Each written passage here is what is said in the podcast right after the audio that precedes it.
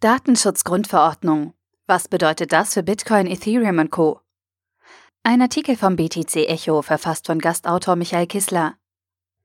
Es ist soweit. Die Datenschutzgrundverordnung, kurz DSGVO, tritt in Kraft. Höchst problematisch und vielen unklar sind die Probleme, die das neue Datenschutzrecht bei öffentlichen Blockchains verursacht. Das Recht auf Vergessenwerden prallt auf das Nicht-Vergessen-Können. Das Prinzip der zentralen Verantwortlichkeit stolpert über die Dezentralität. Wie lässt sich das mit der Blockchain und Kryptowährungen in Einklang bringen? Nach zwei Jahren Gnadenfrist tritt die DSGVO schlussendlich in Kraft. Mit ihrem schier unendlich scheinenden Anwendungsbereich und den saftigen Strafen von bis zu 20 Millionen Euro oder 4 Prozent des weltweiten Jahresumsatzes hat sie bereits in der gesamten Geschäftswelt für Furore gesorgt. Bislang weniger Beachtung fand sie im Bereich der Blockchains. Als erste Fragen zur Vereinbarkeit von Bitcoin und der DSGVO gestellt wurden, wendeten einige ein, dass die Blockchain anonym sei. Wie mittlerweile jeder weiß, sind die Blockchains bei Ethereum und Bitcoin nicht anonym, sondern pseudonym. Damit ist die DSGVO möglicherweise anwendbar. Zudem ist der Anwendungsbereich der DSGVO extrem weit. Zunächst ist sie in territorialer Hinsicht aufgrund der digitalen Vernetzung und des attraktiven europäischen Wirtschaftsraumes de facto weltweit anwendbar nämlich gemäß Artikel 3 DSGVO vereinfacht gesagt immer dann, wenn Daten von EU-Bürgern verarbeitet werden oder eine Datenverarbeitung innerhalb der EU stattfindet. Zudem sind Datenverarbeitungen immanenter Bestandteil der Funktionsweise einer Blockchain, was sie stärker in den Fokus der DSGVO rückt. Selbstverständlich reicht nicht die Verarbeitung irgendwelcher Daten aus. Es muss sich um personenbezogene Daten handeln. Das klärt die DSGVO direkt in ihren ersten Artikeln, Artikel 1 Absatz 1 und Artikel 2 Absatz 1 DSGVO.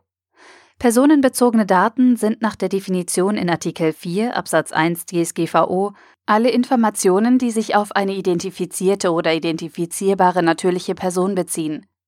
Die Blockchain speichert alle jemals getätigten Transaktionen, mit diesen Transaktionsdaten enthält sie Informationen über die den einzelnen Bitcoin-Adressen zugeordneten Guthaben und Zahlungsströme.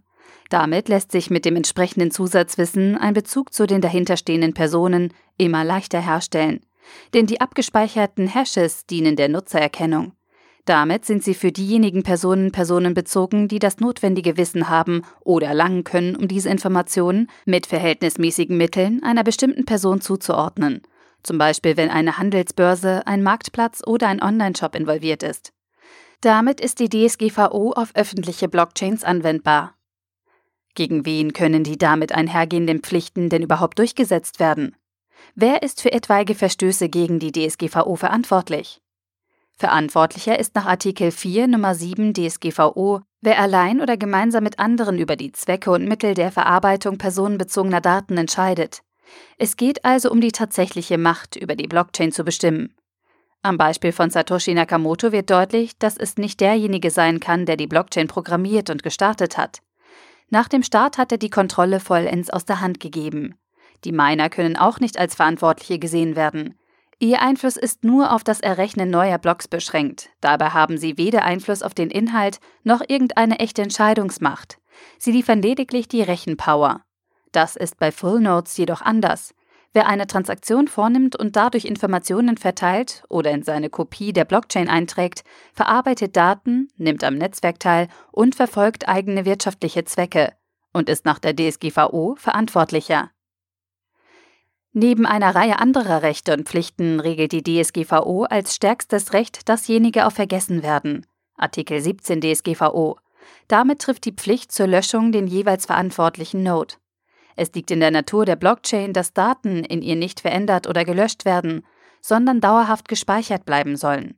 Dadurch wird der dezentrale öffentliche Glaube bzw. das öffentliche Vertrauen überhaupt erst begründet. Zudem ist das vollständige Löschen von Daten in öffentlichen Blockchains zwar theoretisch möglich, praktisch aber äußerst schwierig. Denn durch das Löschen einzelner Daten würde der Hash des Blocks und aller ihm folgenden Blocks verändert werden.